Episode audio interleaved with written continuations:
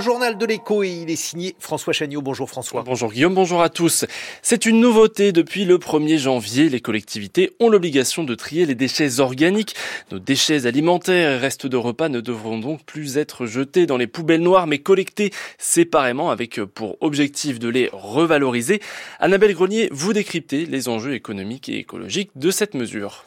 80 kilos par an et par habitant, voilà ce que pèsent nos déchets alimentaires. Quand on sait que la taxe des ordures ménagères, la TGAP appliquée à la tonne, coûte de plus en plus cher, l'intérêt économique de les sortir de nos poubelles noires est évident.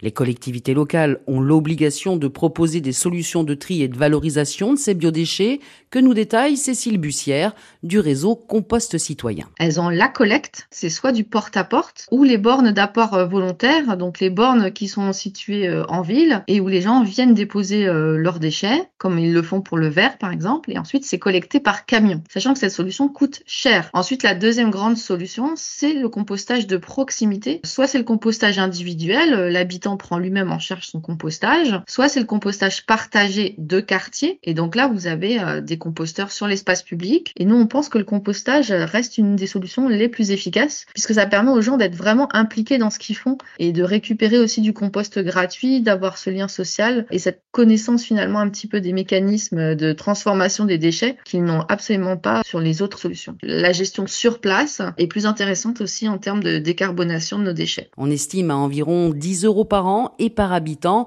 la mise en place de ces nouvelles solutions, sachant qu'un tiers seulement des communes sont prêtes à les déployer aujourd'hui. Alors le gouvernement ne prévoit ni sanctions ni objectifs. On peut donc craindre que le tri de nos déchets organiques mette encore du temps à devenir un réflexe, un réflexe d'intérêt pourtant écologique, Annabelle. Oui, moins de déchets organiques dans nos poubelles, c'est moins d'énergie pour les incinérer, moins d'émissions de méthane quand ils sont enfouis, et surtout plus de matière vivante pour enrichir nos sols.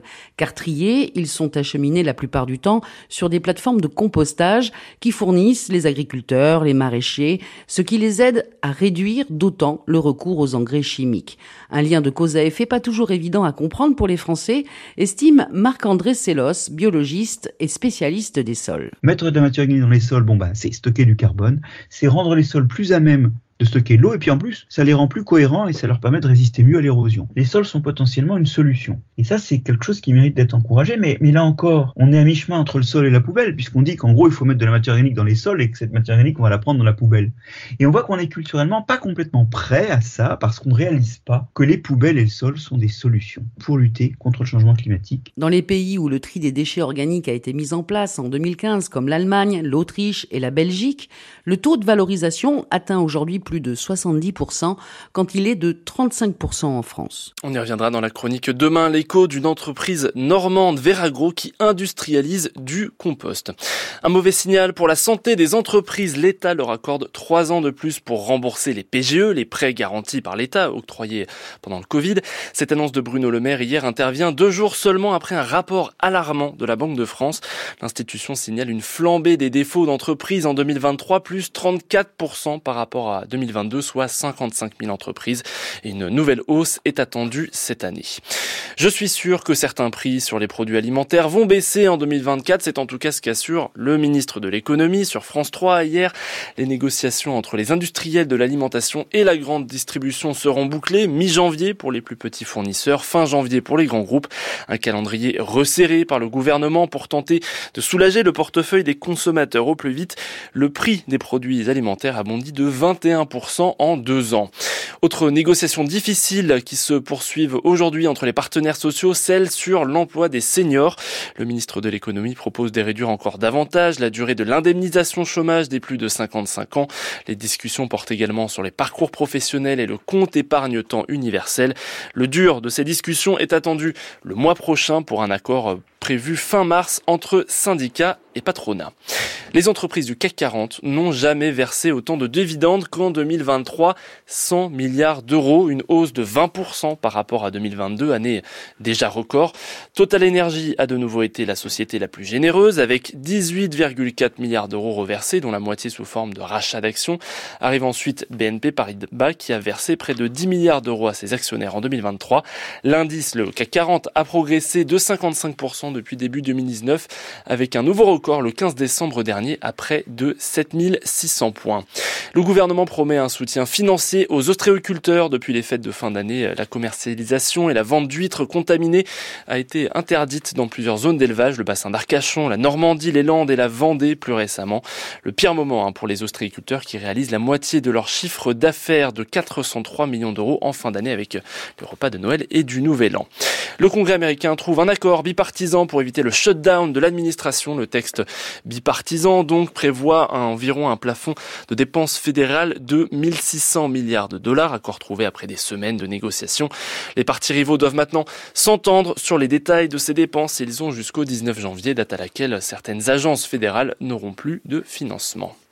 À suivre dans le journal de 8 heures, François. Un reportage exceptionnel de notre correspondant permanent en Israël. Pour la première fois, un journaliste de Radio France a pu se rendre dans le nord de la bande de Gaza aux côtés de l'armée israélienne.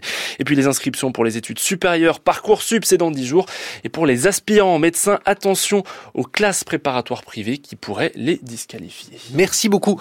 François Chagnot, voici maintenant la revue de presse internationale. Écoutez, bonjour Catherine Dutu. Bonjour Guillaume, bonjour à toutes et à tous. On part euh, tout d'abord en Allemagne où s'ouvre une semaine de manifestations à haut risque. Les agriculteurs mais aussi des transporteurs routiers dénoncent la suppression de certains avantages fiscaux et la presse craint que le mouvement ne soit noyauté par l'extrême droite. C'est le chaos, annonce déjà la Frankfurter Allgemeine Zeitung, car les agriculteurs vont bloquer des entrées d'autoroutes dans tout le pays. Opération escargot avec des milliers de tracteurs, rassemblements prévus dans des dizaines de villes si bien que le quotidien allemand, tout comme la Süddeutsche Zeitung ou le Tagesschau, donnent une liste exhaustive des manifestations qui pourraient paralyser le pays. Autour de Berlin notamment, circulation perturbée à une centaine d'endroits, notamment sur l'A24, l'autoroute qui relie Berlin à Hambourg. Hier soir, des agriculteurs se dirigeaient déjà vers la porte de Brandebourg avec leurs tracteurs.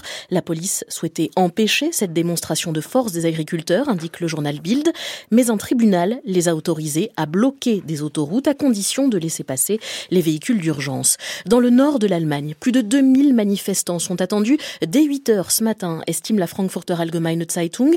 Dans le sud, une dizaine d'actions prévues en Bavière cette semaine, dont une grande manifestation aujourd'hui à Munich, note la Süddeutsche Zeitung.